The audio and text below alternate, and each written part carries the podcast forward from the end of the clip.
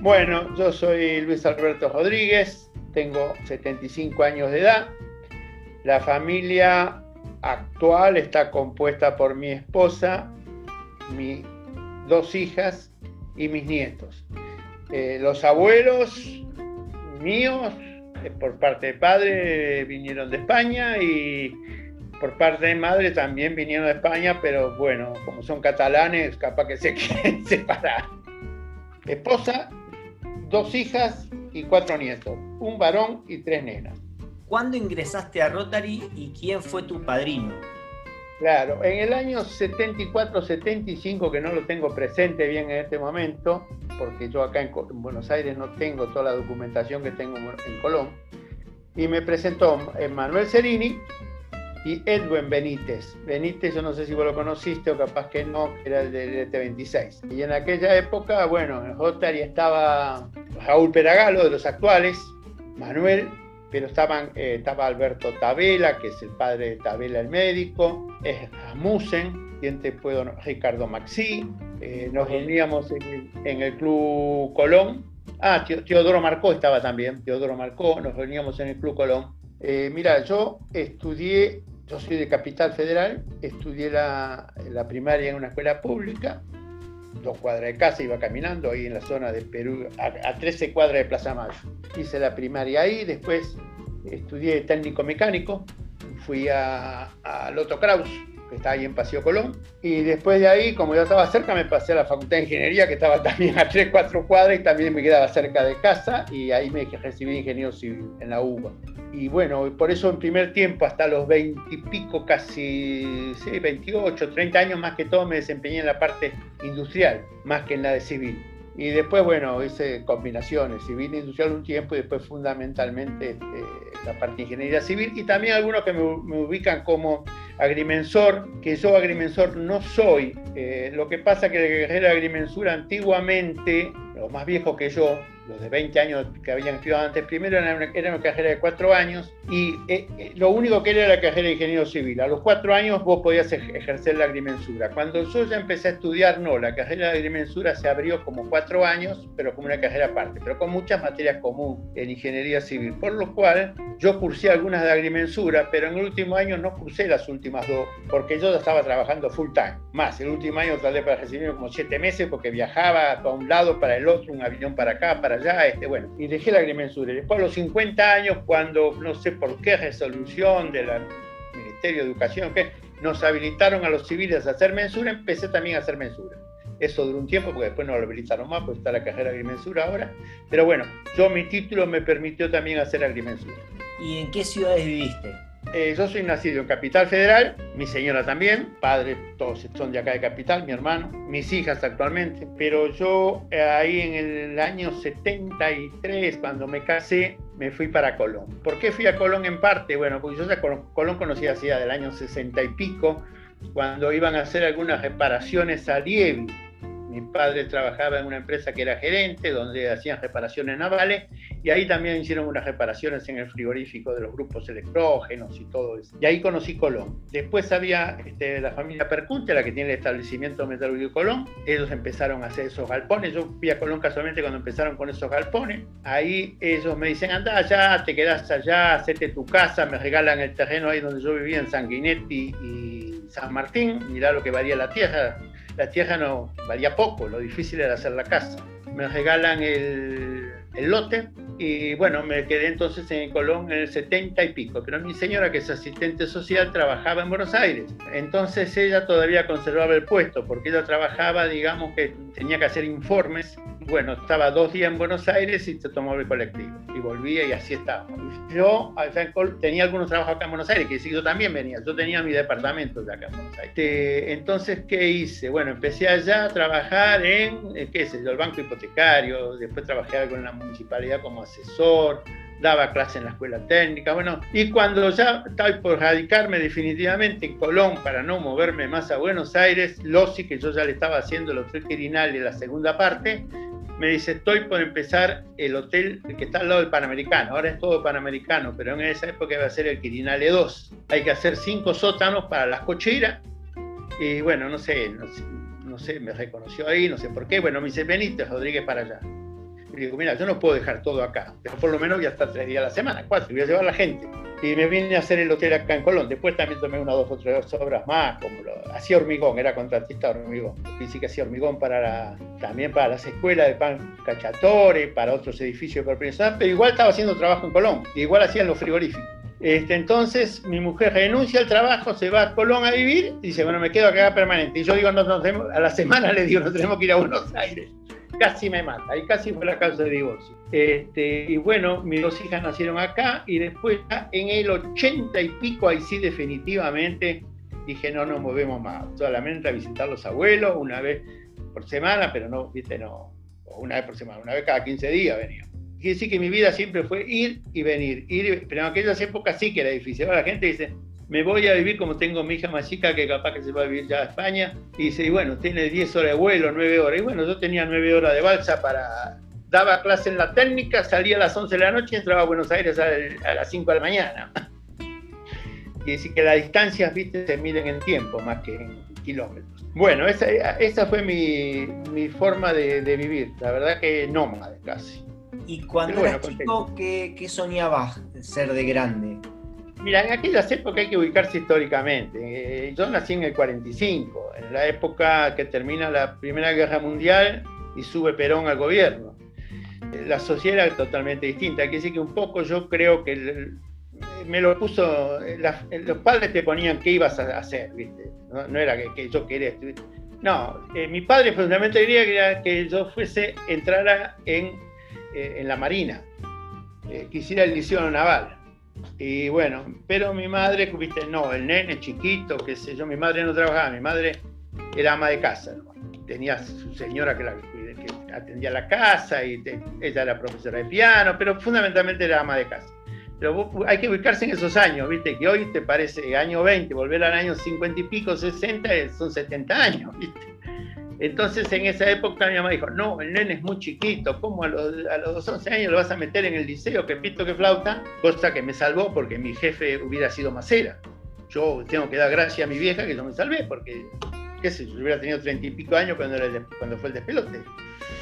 Este, entonces, este, bueno, no, entonces me dice, no, anda una En esa época mucho que el Nacional Buenos Aires, que Carlos Pellegrini para comercio, y mi viejo dice, no, no, la parte técnica va a ser la más importante, te vas al, al, Krause. Y bueno, metí el curso de ingreso, entre el Krause. Era una época un poco distinta, viste, los matrimonios, cuando íbamos, cuando era chico eh, tenía mi, íbamos a una fiesta que nos llevaba papá o mamá, por sus actividades, y yo que iba con pantalón corto y trajecito, saco, pantalón y camisa y corbata con 11 o 12 años. Este hoy no te imaginas a un chico con, saco, un pantalón corto, gris, un saquito gris.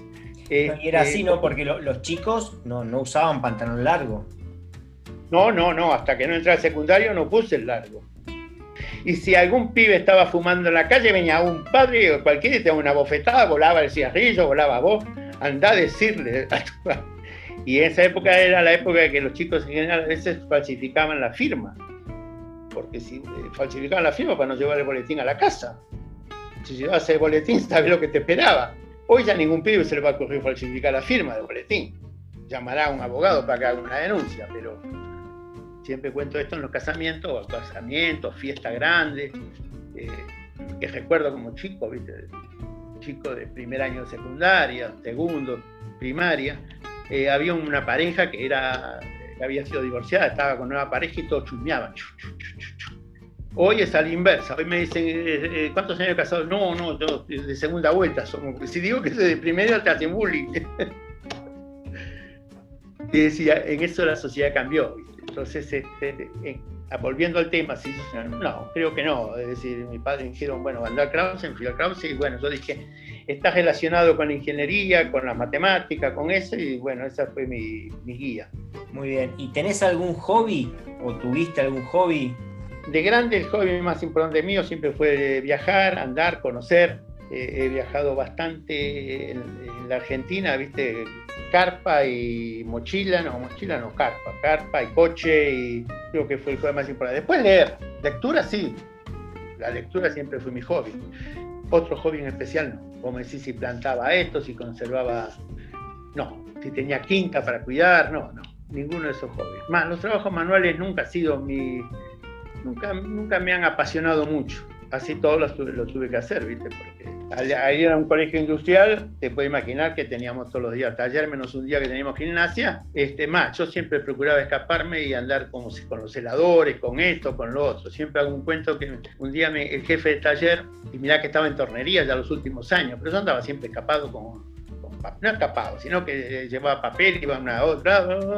Y me dice, pero usted, ¿cuándo está en el taller acá con el overol trabajando? No, no, estoy haciendo, venga, siéntese en el banco acá y va a ponerse a limar esto y me tuvo dos meses limando con la lima y anda a protestar, ¿no? Este, era subordinación y valor. Y después, por supuesto, aplicación, ¿no? ¿Y practicaste algún deporte? Porque hoy hablabas un poco del deporte. En la secundaria en general, sí, lo normal de la secundaria, pero después de deporte yo prácticamente no practiqué más, ni gimnasia he hecho. Salvo ahora que en este periodo estoy haciendo dos horas de gimnasia, una hora de gimnasia, una hora de postura posicional, ahí tirado, haciendo esto, estiramiento. Eh, la verdad que hice, he visto más películas ahora que en toda mi vida, creo. Eh, he leído muchísimo ahora, que siempre leo, pero ahora también he leído bastante bueno, es la, próxima pregunta. ¿Un libro que, te haya gustado mucho? Mirá, eh, el último libro que volví a leer por acá, que andaba por acá, que lo volví a leer, que lo había leído, era Cuento Chino de este de, que está en las CN. Cuento chino que te cuenta un poco cómo va cambiando la sociedad, cómo van cambiando la, la manera de trabajar que ya lo decía este en el año 2006, 2007, cuando escribió el libro, yo lo había leído, era lo volví a leer, los cambios vienen produciéndose con una velocidad tal, tan impresionante, que por eso vos me preguntaste si yo preferiría volver en un punto, volver al trazo, al pasado o hacia adelante. Y yo la verdad que me gustaría proyectarme hacia el futuro, ver cómo va a ser el futuro dentro de 20 años. Entonces, sería una cosa eh, interesantísima, dentro de 30 dentro de 20 para atrás no, porque tengo para leer, tengo para ver esto, tenemos para... Y 100 para atrás, 200 tenemos para leer la historia. El hombre se sigue comportando igual que antes de la época de Cristo, pero bueno, ¿cómo se va a comportar dentro de 20, 30 años? Terminaremos con los problemas religiosos todavía que tenemos hoy, matándose por temas religiosos, matándose por temas, no sé.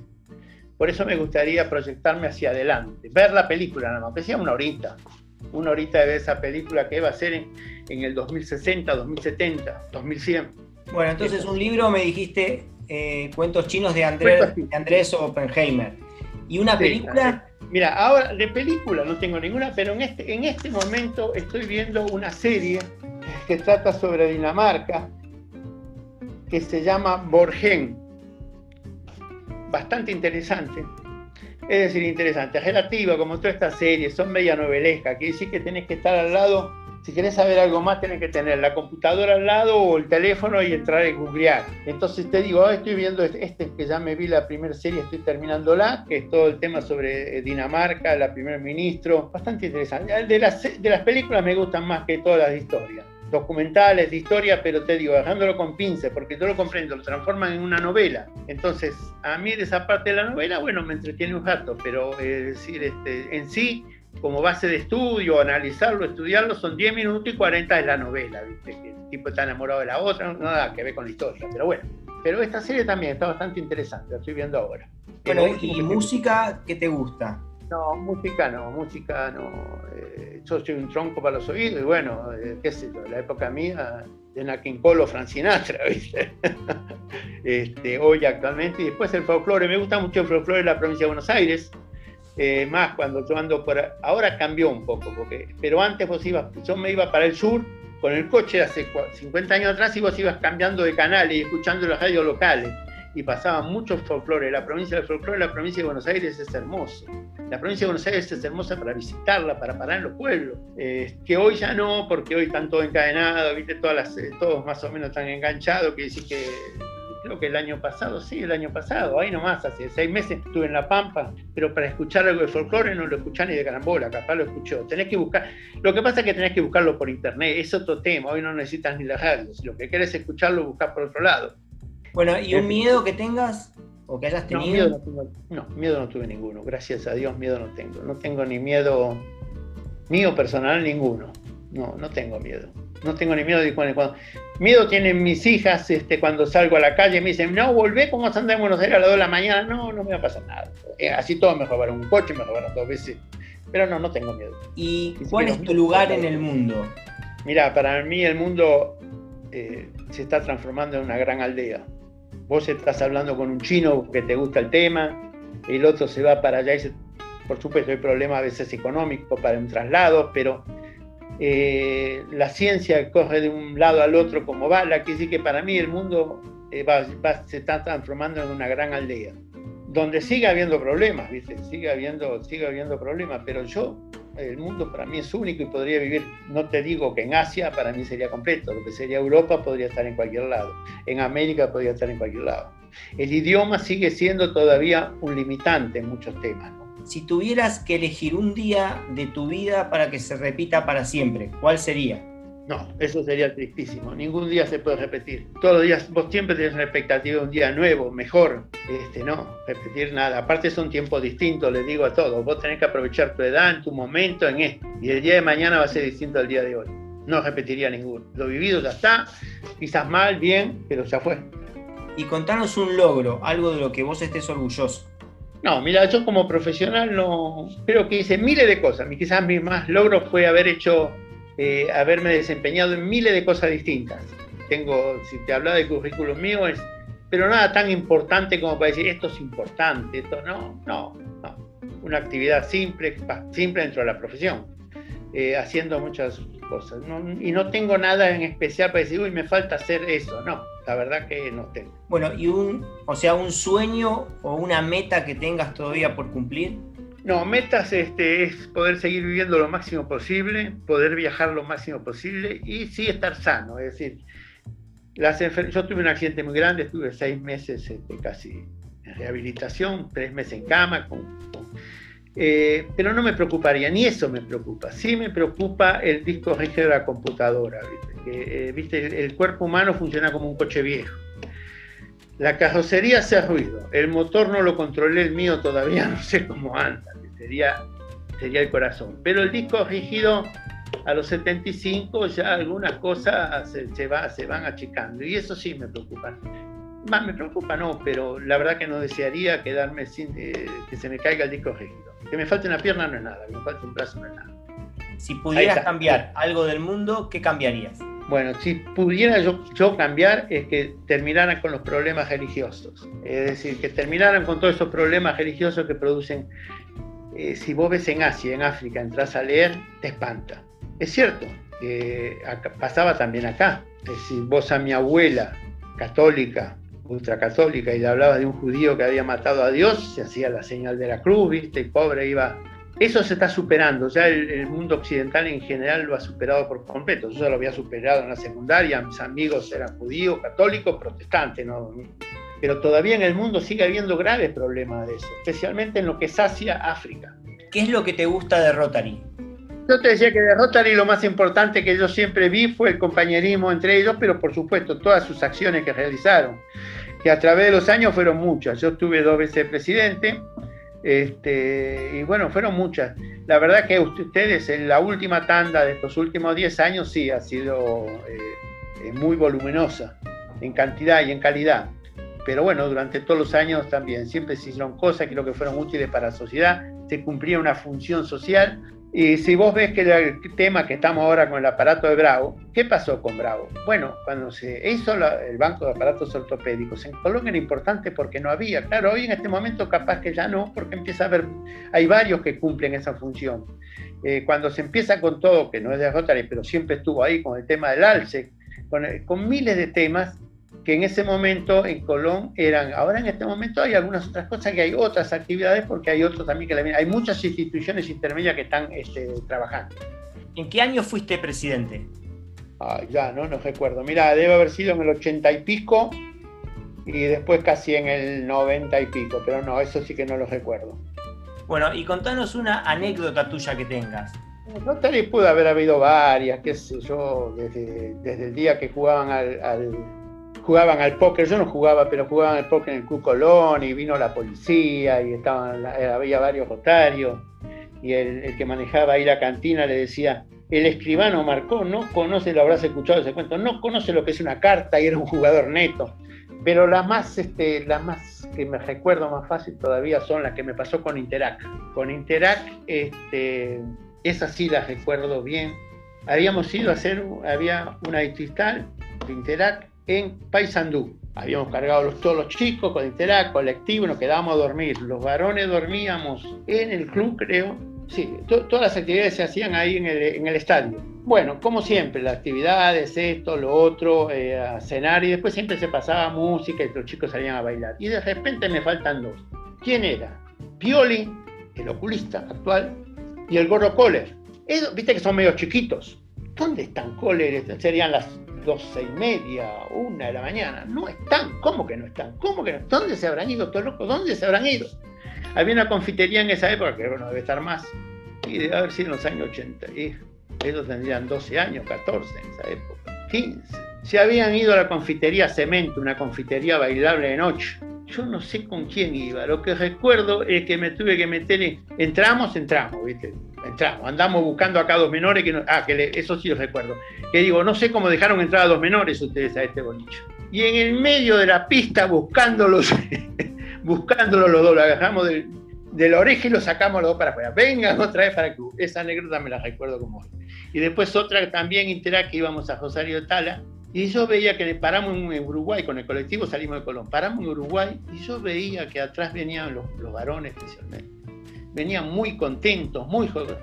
Ah, me voy para atrás. Se habían traído esas termos que venían de, Brasil de 5 litros. Ah, estaba eh, también este, de Alfredito, bueno, había varios, eh, Marucha, pobre el hijo de Carlito que falleció, el hijo de, Gustavo, bueno, que también falleció uno de ellos.